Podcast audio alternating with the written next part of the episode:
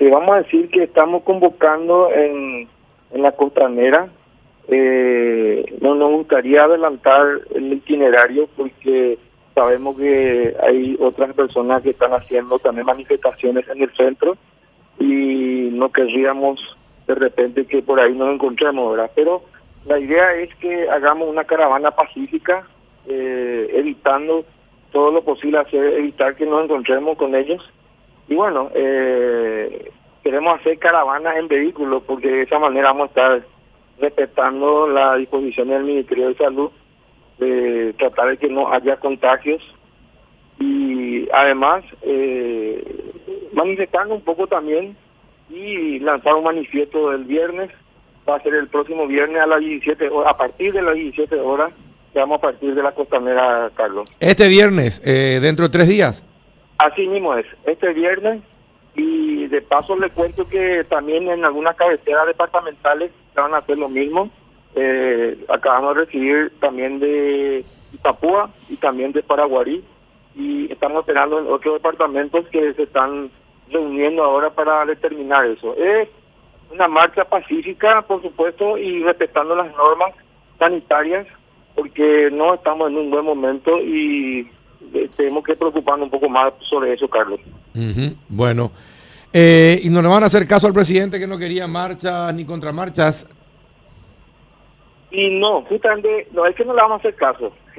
De hecho que, eh, fíjense ustedes que eh, anoche eh, un grupo de manifestantes estaban quemando bandera colorada, estaban denigrando al Partido Colorado. Y yo le quiero decir a la gente que este, no niego, tal vez en un partido tan grande como el Partido Colorado habrá corruptos, habrá este, bandidos y de todo un poco, así como también los otros partidos políticos, ¿verdad? Pero no podemos generalizar, acá no deberíamos atacar al partido. Eh, yo creo que deberíamos atacar a las personas en todo caso. Y yo siempre dije y voy a sostener eso y llegar a la gente que acá lo que falta es cambio de actitud y de carácter. Si cambiamos de actitud y queremos un país mejor, debemos sentarnos a dialogar entre todos los sectores y llevar adelante esto. es una pandemia mundial. Ahora, y, eh, Adriano, y, Adriano, ese cambio de carácter y de actitud, ¿le podían exigir al presidente también o no?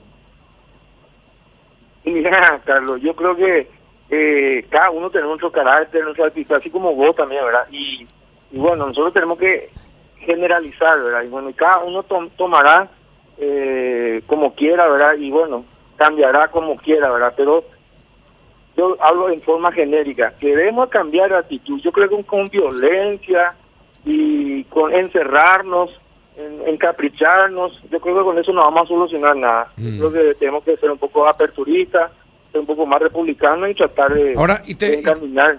claro, y te, te, te, sugiero, te sugiero, ustedes no podrían también como coordinadora colorada hacer caso del sentimiento de la gente y hacer una marcha para exigirle al presidente de la República, como Colorado que es y como Colorado que son ustedes, que tenga una mejor gestión y que realmente sea eh, el presidente de la gente, como dice su eslogan, porque cuatro mil vacunas, eh, después de que el mundo ya, eh, hay países en donde ya se vacunaron 30, mil, 30 millones de personas, donde Estados Unidos piensa en junio vacunar a 120 millones de personas.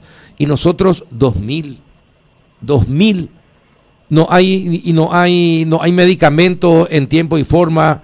Eh, aumentan los casos y no hay medicamentos no te parece que también sería todo un tema de parte de, de los colorados que hicieran una marcha exigiéndole a su gobierno que sea verdaderamente eficiente totalmente de acuerdo Carlos totalmente de acuerdo. Yo creo que este tal vez el gobierno tenga también su su pecado. Eh, yo creo que tuvimos un ministro de salud como persona excelente, eh, un buen médico, le conozco como médico, pero tal vez nos faltó gestión.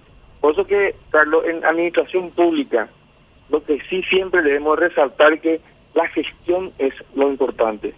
Porque sentarte en un sillón, en una, en una oficina y mirar las noticias y agarrar el teléfono, no, no, no se soluciona nada. Yo creo que la gestión es lo más importante. Entonces, tal vez eh, no esté eligiendo los hombres, los hombres adecuados el presidente para que haga esas gestiones. Y yo creo que tenemos que ayudar un poco, tenemos que ayudarle a él. De hecho que también seguramente nosotros le vamos a ayudar en eso y que, que aparezca la persona adecuada para que pueda gestionar y que este es un tema demasiado delicado, Carlos.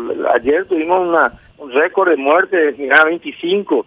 Hoy no sabemos cómo vamos, cómo vamos a pasar, ¿verdad? Entonces, eh, yo tengo familiares que están en, en terapia eh, los remedios. O sea que yo creo que tenés toda la razón del mundo y yo creo que en eso tenemos que colaborar para que todos podamos tener beneficio, Carlos.